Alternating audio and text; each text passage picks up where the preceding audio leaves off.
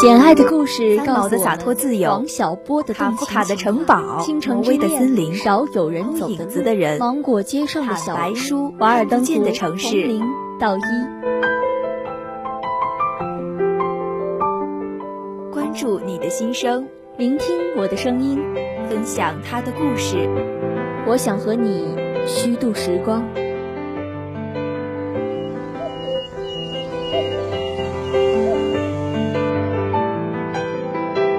这里是时光杂货铺。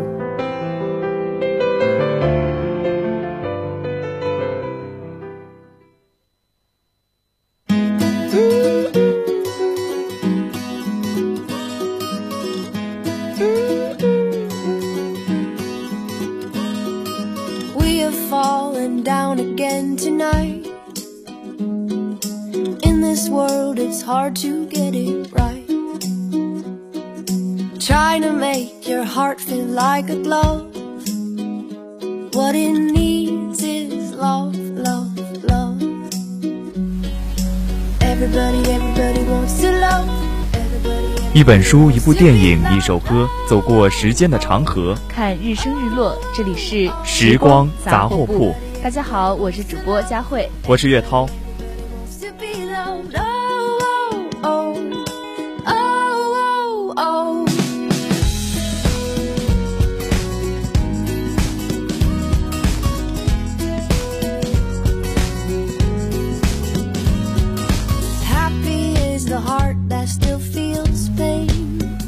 我们今天时光杂货铺呢，给大家推荐的电影是《天才眼镜狗》。《天才眼镜狗》是一四年美国的一部 3D 电脑动画科幻电影。影片当中呢，这些角色选自于二十世纪六十年代的美国动动画的一些剧集，并与全新的故事加以动漫的特效制成电影。没错，影片呢由梦工厂动画公司制作，二十世纪呢福克斯电影公司发行。电影呢是由罗伯·明可夫导演，克雷克还有雷特来编剧。对，而且它是由这个布利尔、麦克斯、查尔斯、罗利、弗雷泽等演员为影片配音。这个故事呢，我觉得它也非常的独特，是围绕了一只世界上呢打着双引号最聪明的狗狗皮博迪先生收养了一个人类小男孩谢尔曼，然后开展了一个奇妙的旅程。为了让他的养子呢能够更好的见证到这个世界的奇妙，他就自己发明了一台时光穿梭机。Everybody, everybody wants to be la la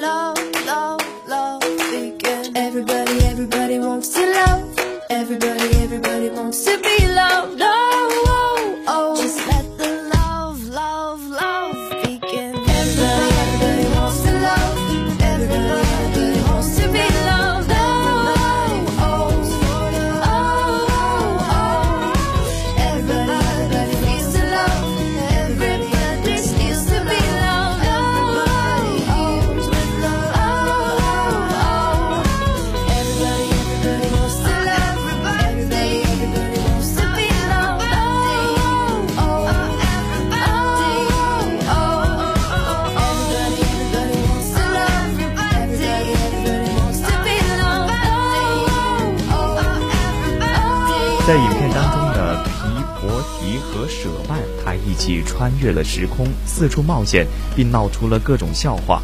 其实，我觉得影片的主题主题词啊是父亲。与其说影片刻画了又一条狗，不如说影片刻画了又一个父亲。没错，就如果说呢，《疯狂原始人》是一个关于家庭的故事的话呢，那么《天才眼镜狗》就是一个彻彻底底关于父亲的故事。对，而且在这个影片当中呢，收养了小男孩舍曼的最聪明狗狗皮博迪，只是父亲的一个化身。影片中实际到处充斥着父父亲的化身。没错，小女孩呢，佩妮的父亲就更不用说了。或许我们还需要注意一下一些角色，就譬如帮我们把观点呢集集中到达芬奇与蒙娜丽莎的嚎头的时候，我们却忽视了他把自己的父爱都浓缩在了一个机器小孩的身上。对，虽然呢，他一度认为啊，说这是一个失败的作品啊，但最后呢，他还是抱起了他。当我们把关注点集中在特洛。就是这些嚎头的时候的时候，我们突然就是感觉到了他像一个父亲一样，把舍曼扛在肩膀上的那个动作。对他弥补了理性呢却瘦小的皮波迪所不能完成的父亲的任务，与之呢形成了一个互补的状态。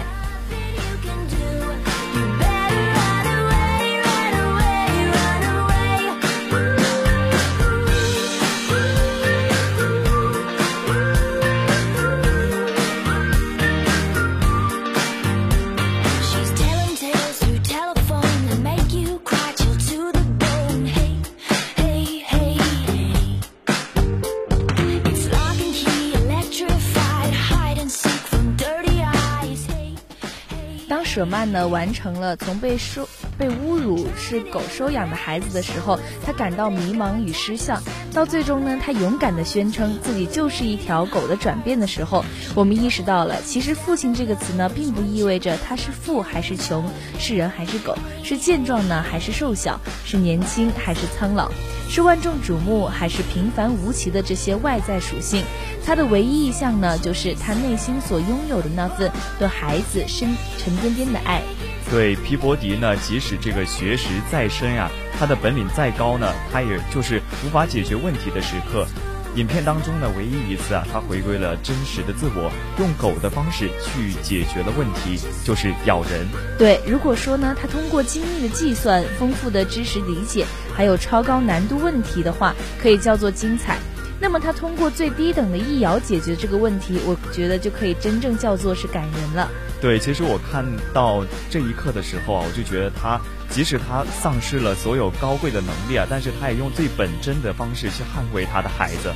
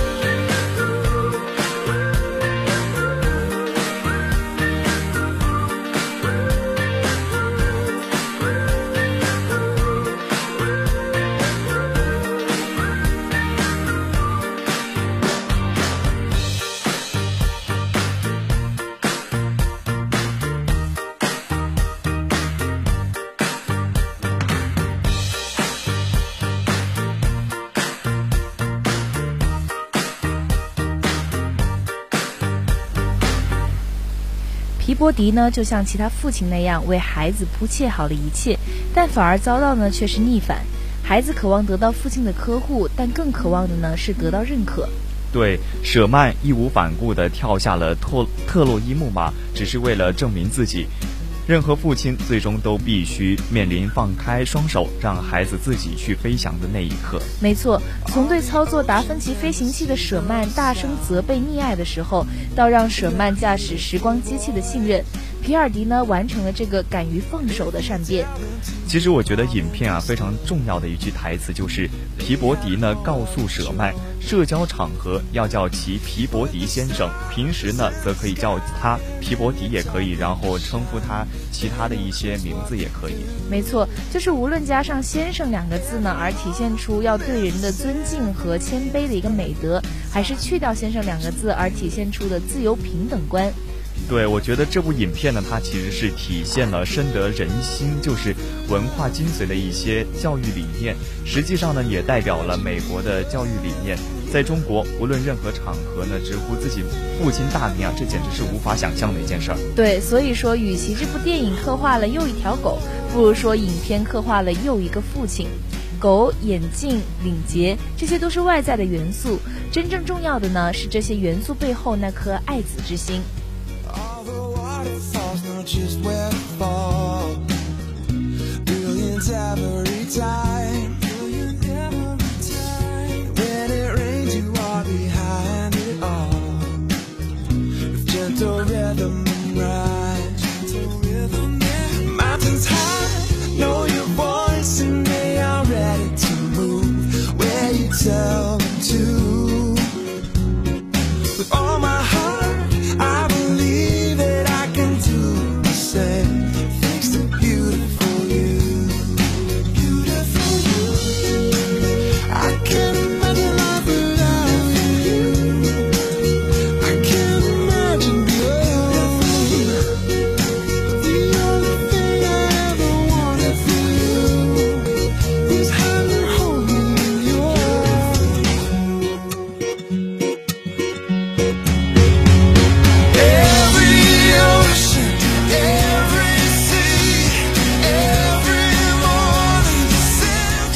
时光杂货铺呢，给大家介绍的这本书叫做《一个人的朝圣》，是英国作家乔伊斯创作的长篇小说，首次出版于二零一二年。《一个人的朝圣》呢，讲述的是一个退休老人为了探病危及友人而独自踏上的漫长旅程的故事。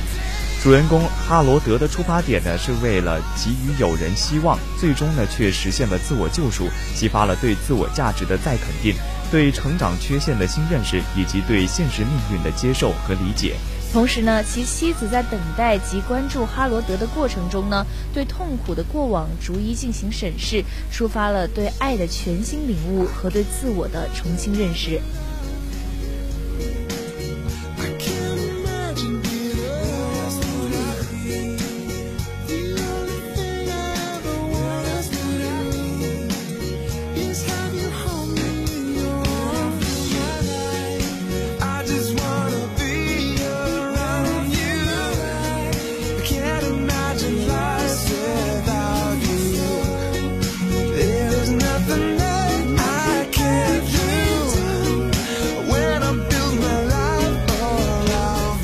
这本书的小说主人公呢，哈罗德在星期二早晨呢，接到了二十多年前老友奎尼的一封信。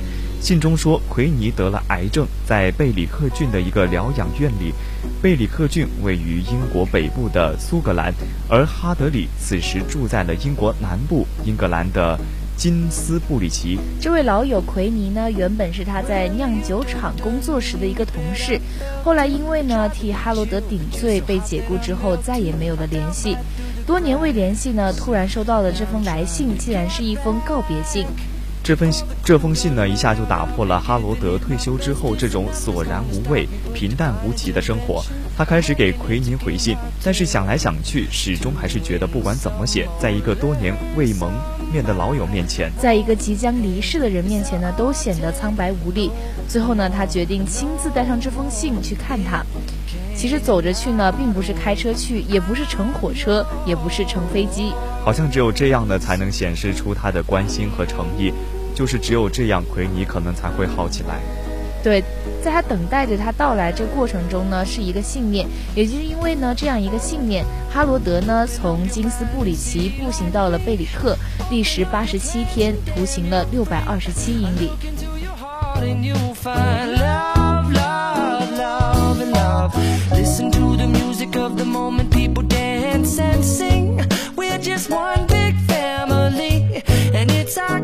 Forsaken right to be loved, love, love, love, love. So I won't hesitate no more, no more. It cannot wait. I'm sure there's no need to complicate our time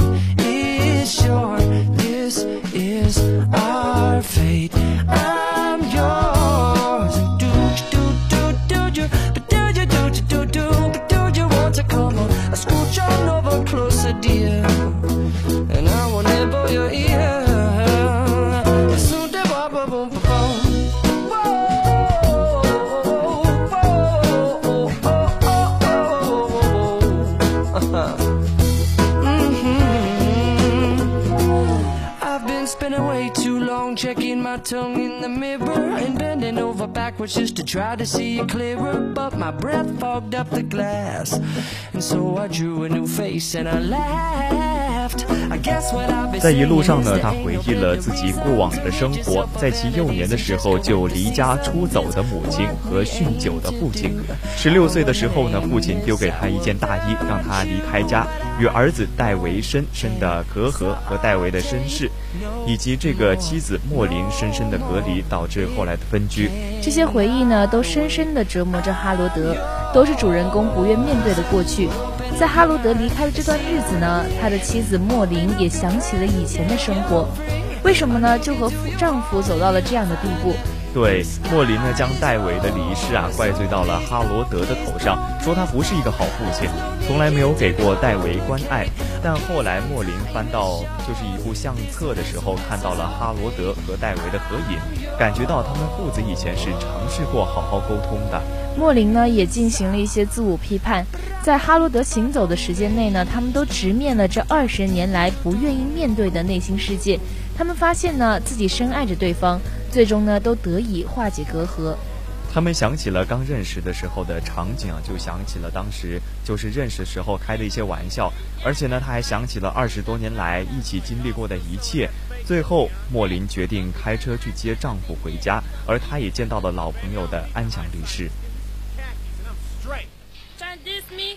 离世。Who you think you are, MC Hammer? You can't afford this Louis Vuitton. Oh, what you mean I can't afford it? Why I wanna try to afford some old fake Louis? Baby, if that's real Louis, I'm Tom Cruise. Usually, I'd like to buy something. You don't know jack about this Louis. Take your sorry self over boot number two for the crack pipe. Yeah, alright, I got your crack pipe right here, baby. Get off my Whoa, Louis Vuitton never made a sweatsuit, but you're swearing up and down Louis boots, so you roll to the swap meet, girlfriend buttless, rip phantom top on your 7-6 cutlass. In the shop, Louis V is what you see. Black Knight Cortez slipping off your feet. You're sagging. Droop like a baller. Your girl starts walking towards the counter, so you call her. Oh, this is on. Where'd you get this for me? Every time you hit the swap meters, gimme, gimme, gimme. A little old lady in the back starts to creep. She's deep. That's right. Drew Caselli, she peeks. Her name is Mary Pong, and she got it going on. Swap meet weave with the swap meet thongs. Leather mini skirt with the oriental draw. Little Mary Pong is raw. She said, I wanna make your girlfriend look good. 这本书呢，在创作背景的时候，据作者在访谈中提到，自己的父亲呢患病是该书灵感的一部分，而该书中呢很多人物都是来自于作者自己见过的，很多呢可能都只是一面之缘。而且呢，作者就是利用了这些他知道的东西啊，开始创造编排。这本书呢，很多描写都是来源于作者和作者就是丈夫的亲身经历，然后作者加以改编。呃，谈完我们这个创作背景呢，给大家来讲一下我们这个人物，给大家介绍一下。其中第一个呢，就是主角哈罗德。哈罗德呢，原本是一位默默无闻、生活平淡无奇的六十五岁退休老人，但某个早晨呢，突然接到了一封信，却改变了他最后的人生。在这封信中呢，他得知了一位老友罹患癌症，生命危垂危。震惊之余呢，在写好回信，就是去寄信的途中啊，他突然就是起意要步行去看他，仿佛这样才可以拯救他的生命。最终呢，他从英国最西南一路走到了最东北，横跨了整个英格兰，仿佛呢，这个原本不可能实现的不可思议的朝圣之旅。而且呢，在这个旅途当中呢，他就不断的回顾了自己整个人生啊。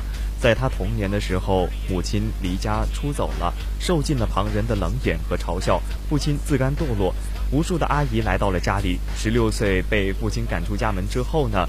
婚后啊，自己的儿子因为抑郁自杀，从此呢，以与这个自己的妻子形同陌路。父亲彻底疯癫，母亲则仿佛永远消失。对这些痛苦的经历呢，仿佛是一场场噩梦，时刻出现在他的脑海里，让他痛苦不已，难以解脱。但是呢，在这一路上去英格兰的路上，他还是找到了能够让自己开心快乐的方法。selling bootleg mix a lot tape. The brother bought the tape and kept stepping. And Mary Fong starts looking for a weapon. I got a plan and I'm about to use it. What's up with the bootleg music? Mary Fong is about to get. 说完哈罗德呢，我们再来说一说这个莫林， 哈罗德的妻子。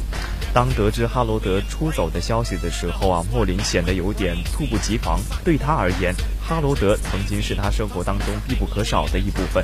而当儿子 David 自杀之后呢，哈罗德则成为了可以忽略不计，甚至呢可以相互抵触的一部分。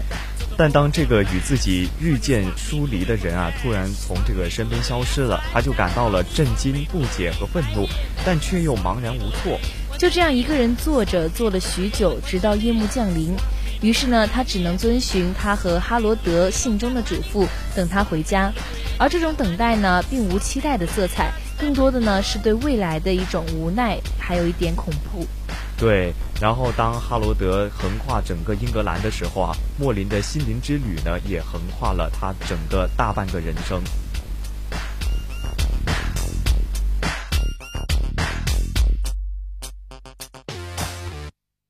For all those times you stood by me, for all the truth that you made me see, for all the joy you brought to my life. 一个人的朝圣呢，是以一个退休老人的出走为切入点，探讨了老人的精神世界和再成长的可能性。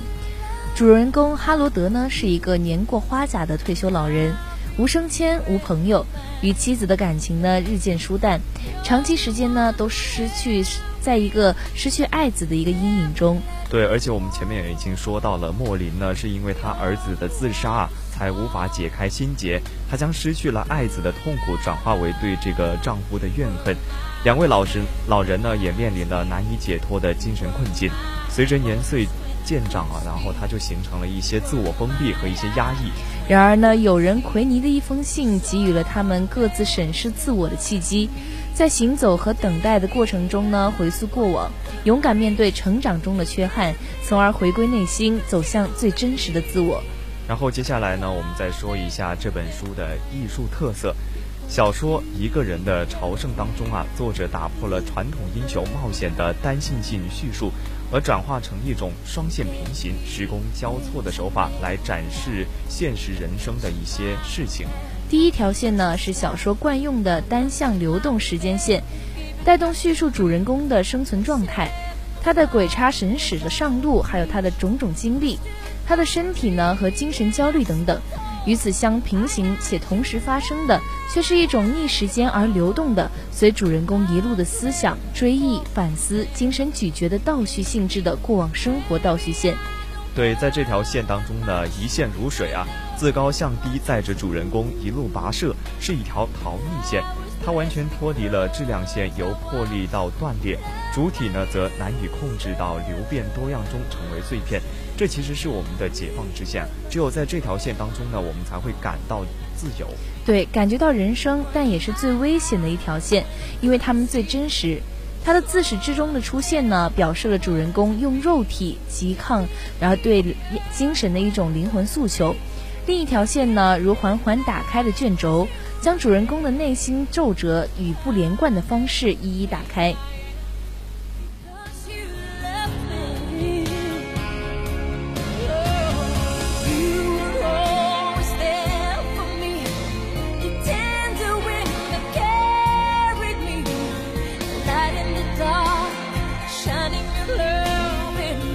在这样的叙述结构当中呢，一条线如细水长流，一条线则就是支离破碎。两条平行线的叙述结构呢，就是在时间上的并行啊，打破了单线叙述的这些狭隘和单调，丰富了作品的表达层次。这两条平行线的叙述结构呢，营造了空间上对两。就是两个方面的一些对峙的艺术效果。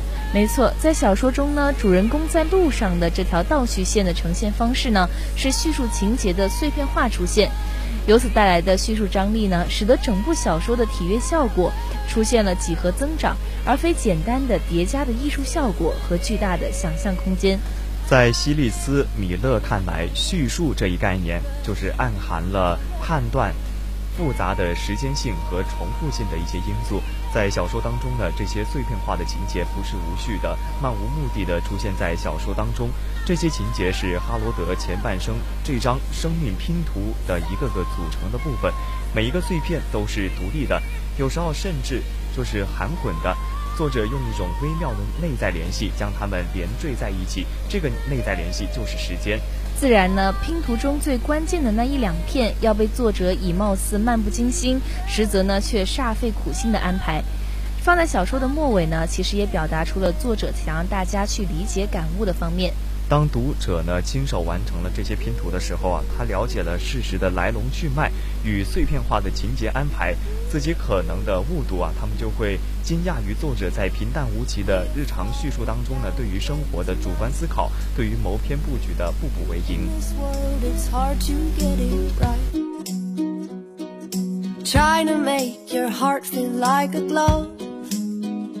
What it needs is love. Everybody, everybody wants to love. Everybody, everybody wants to be loved.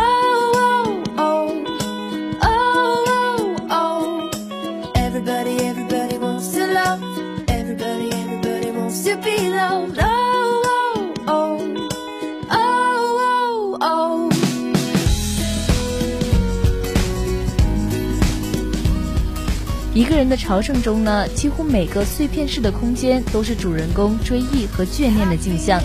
只有呼啸而过的车子扎在地上落叶的沙沙声时，不打破这片宁静。这声音呢，几乎是让他以为自己又回到了海边。在他进发的路上，孤独当中呢，车子越过了落叶的声音呢，就让他想起了在大海深处的儿子。他非常的撕心裂肺的呼号了十次，却不甘回头，嗅到了路边的香花，然后他就是以这种闪回的方式，引起了与妻子自驾出去兜风，妻子在自家花园的劳作，以及在风中一去不复返的那种母亲的种种情怀。在这种追忆性叙述当中呢，叙述背景往往是各色路人鲜少出现。哈罗德一人置身于旷野或荒地之间，空间的开阔性和延展性带来了主人公内心伤痕的徐徐再现。作者呢，将视觉放向了主人公灵魂的最深处，失哭的童年，恶贯满盈的老板，失去儿子的悲呛，还有死人死水一潭的生活。而且这些所有发生的悲剧呢，在广阔的天地之间呢，第一次被放大、咀嚼、回味，直至升华。这里的时间碎片化的呈现是非常缓慢的。对于回忆呢，无论是美的、丑恶的、欣喜的、哀伤的，真正的直面还有解剖，会使得人的灵魂在某种程度上得到了哈里多德的所谓的净化和发散。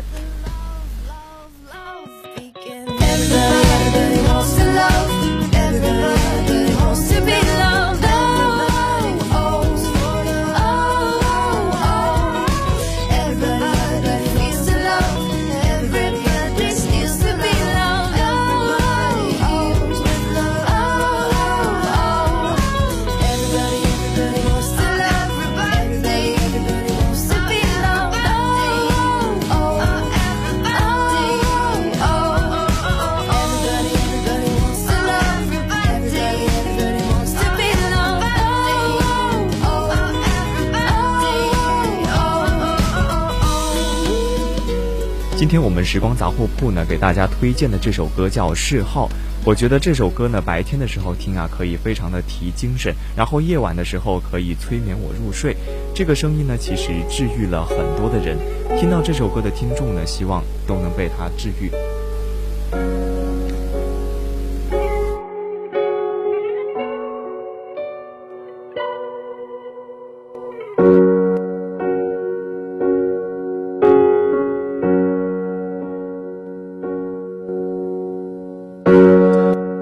未能戒掉，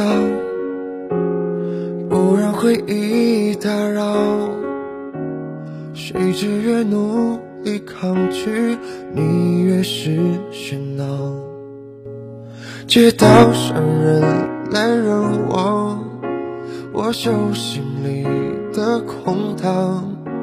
以后会有谁会前来造访？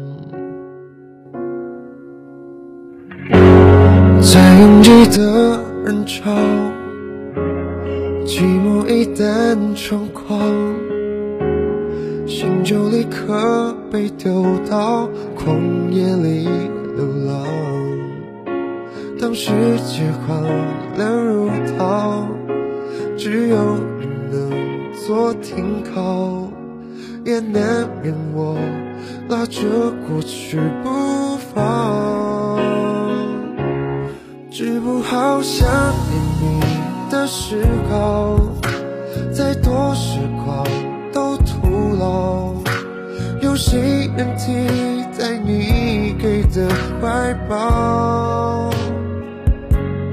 忘不掉想念你的嗜好，像囚禁人的监牢。我要关多久才能够？释放。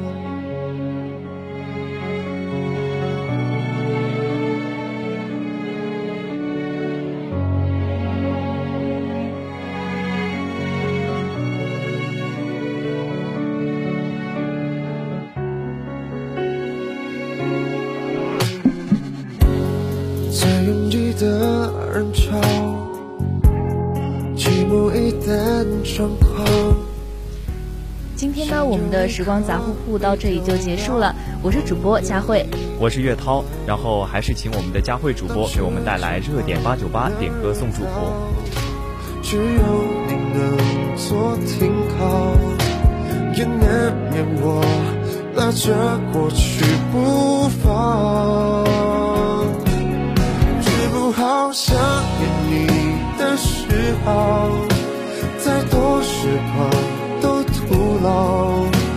有谁能替代你给的怀抱？忘不掉想念你的时候，像囚禁人的煎熬。我要关多久才能够释放？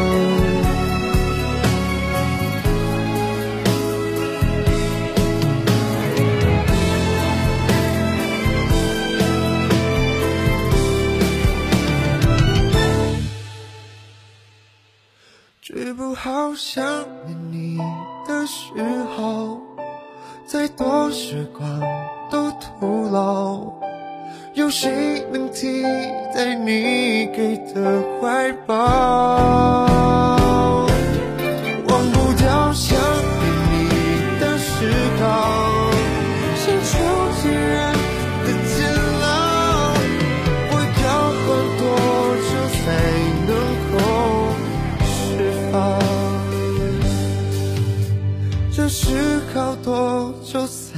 能戒得掉？